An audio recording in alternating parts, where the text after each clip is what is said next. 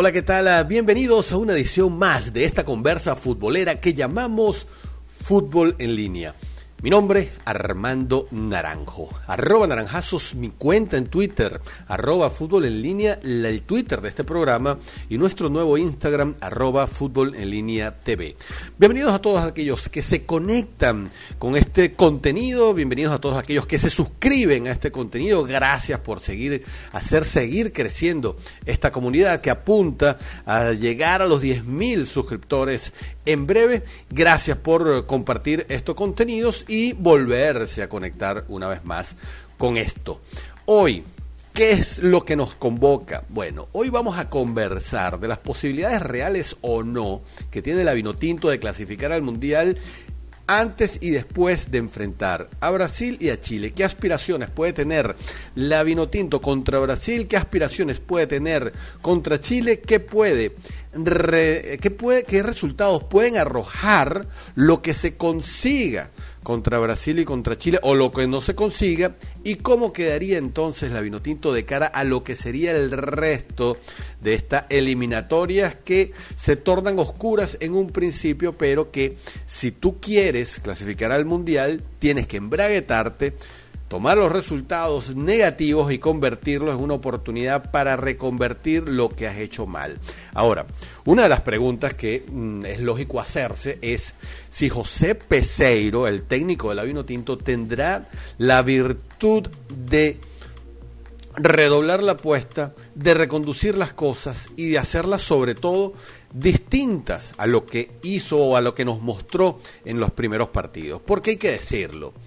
El profesor José Peseiro, al que se le puede tener fe, al que se le puede tener paciencia, al que inclusive se le podrían dar o porque quieras o no, se le debería o se le debe dar el beneficio de la duda por lo menos en dos partidos más, aunque las dudas que generó por lo hecho en los primeros dos partidos pesan mucho y pesan de más hay una cosa cierta y es que tú no puedes empezar un proceso y tumbarlo a los dos partidos. Por más desastroso que sean los primeros resultados. Sí, muchos a lo mejor no estarán de acuerdo, hay que sacarlo. Bueno, sí, eh, lo, lo, primero que te provoca, lo primero que te provoca, ¿qué hace este tipo haciendo esto? Que vaya para afuera. Sí, es lo primero, pero en el fútbol los procesos no se manejan con las venas. Los procesos son los procesos, por eso se llaman procesos.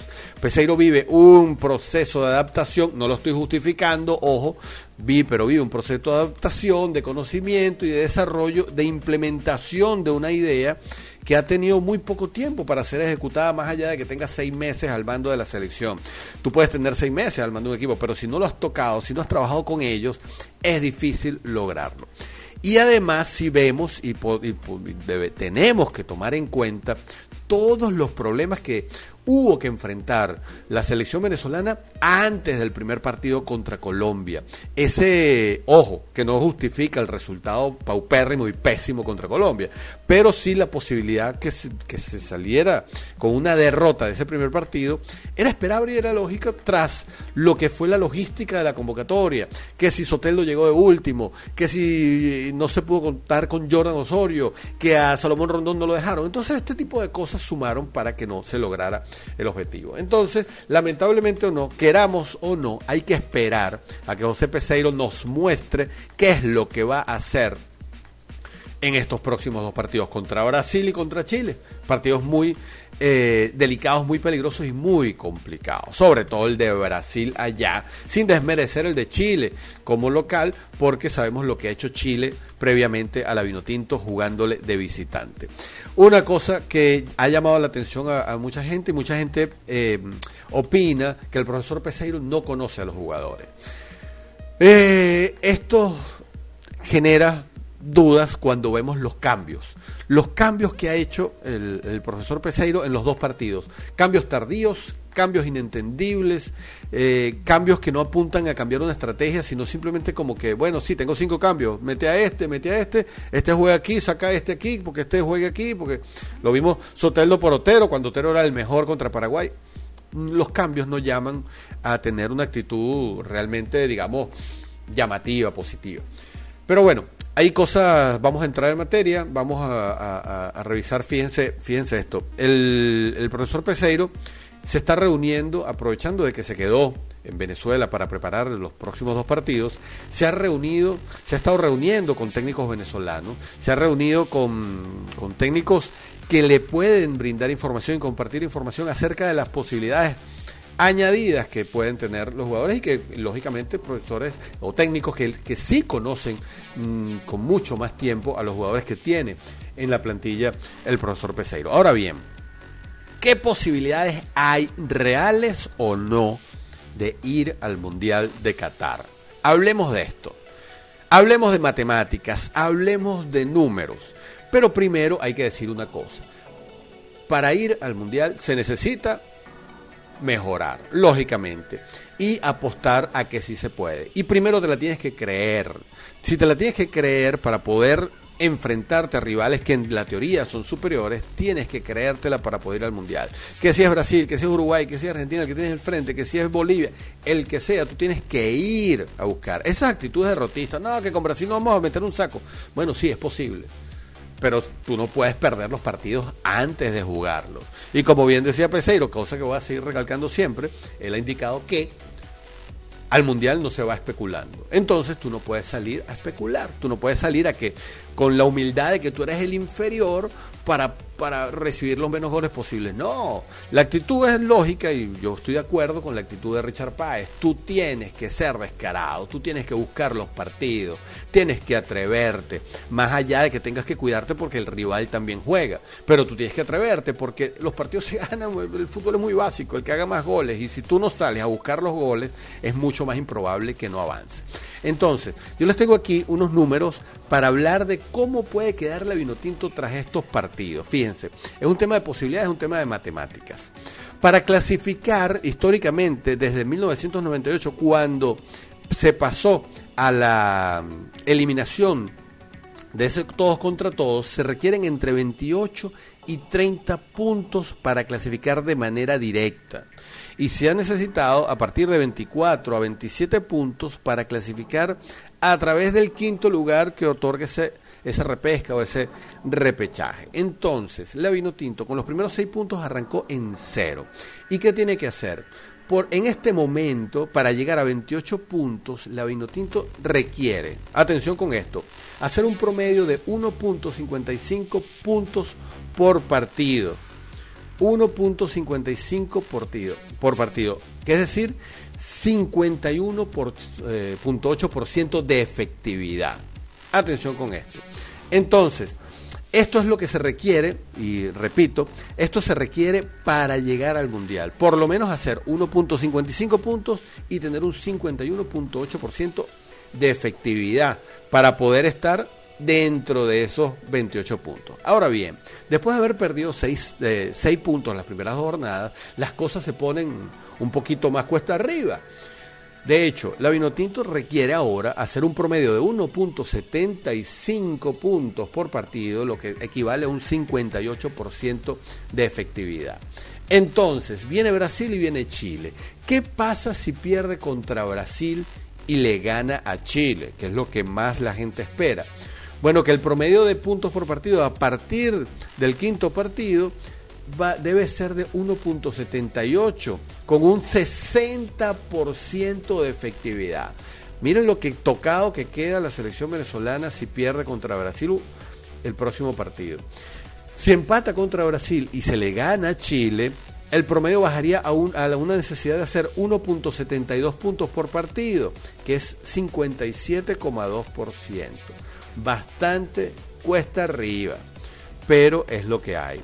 Para la repesca, para llegar al quinto lugar, para hacer por lo menos 25 puntos, se requieren hacer un promedio de 1.55 puntos, un 51.8% de efectividad a partir de este momento. A partir de este momento. Es decir, que la Vinotinto necesita tener una efectividad a partir de este momento para alcanzar el quinto puesto parecido a la efectividad que se requiere desde el inicio para clasificar directo. No sé si me explico. Lo puedes retroceder y lo puedes volver a poner.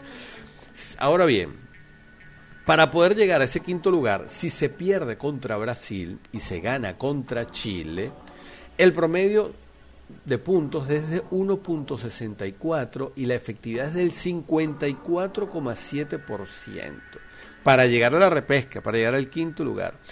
Si la Vinotinto empata con Brasil y se le gana a Chile, el promedio es muchísimo más atractivo, pero de todas maneras bastante exigente, porque el promedio se pone en 1,5 puntos por partido que debería alcanzar la Vinotinto y un, lo que equivale a ser un 50% de los puntos, o sea, hacer 50% de efectividad de, de empatarle a Brasil y ganarle a Chile. 50% de efectividad es prácticamente ganar, ganar de local todos y perder de visitante todos.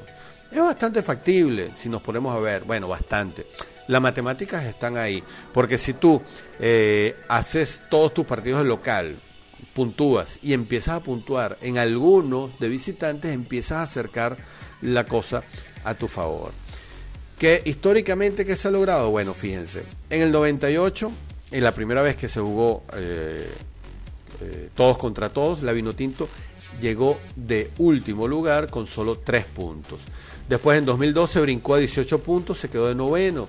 Con 18 puntos en el 2000, en la eliminatoria de 2006 se llegó de octavo, igual que en la de 2010, que se llegó de octavo también, pero se hicieron 22 puntos. Sin embargo, en la de 2014, que fue una de las más parejas, se hicieron 20 puntos, dos puntos menos que en la anterior, pero se llegó de sexto. Se llegó de sexto. Partidos de contra Paraguay y Chile fueron los que más dolieron para no alcanzar ese mundial. Y en ese mundial el cuarto y el quinto se dio la cosa única de que fueron Uruguay y Ecuador, empataron a 25 puntos. El que, el que logró el cuarto lugar y el quinto lugar empataron a 25 puntos. Creo que fue Uruguay el que, efectivamente, el que fue quinto y fue al repechaje. Y en las eliminatorias anteriores, que fueron un desastre, 12 puntos y se quedó en el décimo puesto. Entonces, ¿cuáles son las posibilidades aquí? Bueno, posibilidades matemáticas. ¿Qué es lo, vamos a hablar, qué es lo malo y qué es lo bueno?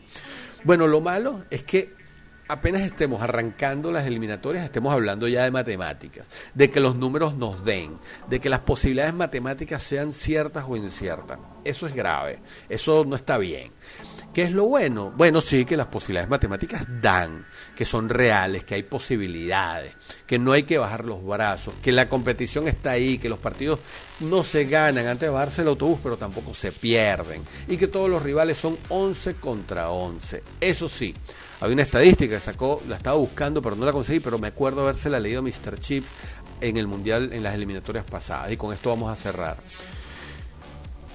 Una selección en Conmebol que arranque perdiendo sus primeros cuatro partidos nunca en estos 22 años de eliminatorias ha logrado asistir a un mundial. Repito, una selección que arranca sus primeros cuatro partidos perdiendo en, en eliminatorias Conmebol jamás ha logrado recuperarse y acceder al quinto o al cuarto puesto o clasificar al mundial.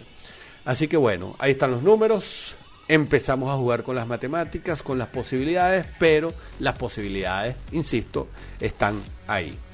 Y bien, hasta aquí esta edición de esta conversa futbolera que llamamos Fútbol en línea. Ya saben cuál es el hashtag de esto. A la vino tinto voy. Mi nombre, Armando Naranjo. Podemos seguir conversando de esto y más en mi cuenta personal en Twitter, arroba naranjazos, también en la cuenta de este programa, arroba fútbol en línea, y nuestro nuevo Instagram, donde vamos a publicar algo de estas estadísticas, arroba fútbol en línea TV. La invitación a una nueva edición, a que compartan estos programas, a que los sigan escuchando aquellos que nos escuchan en otras plataformas. Recuerden que estamos en Apple Podcast, estamos en Google Podcast, estamos en Spotify agradecidos por suscribirse, por comentar y por participar. Nos vemos en los comentarios y ahí seguimos conversando. Nos vemos.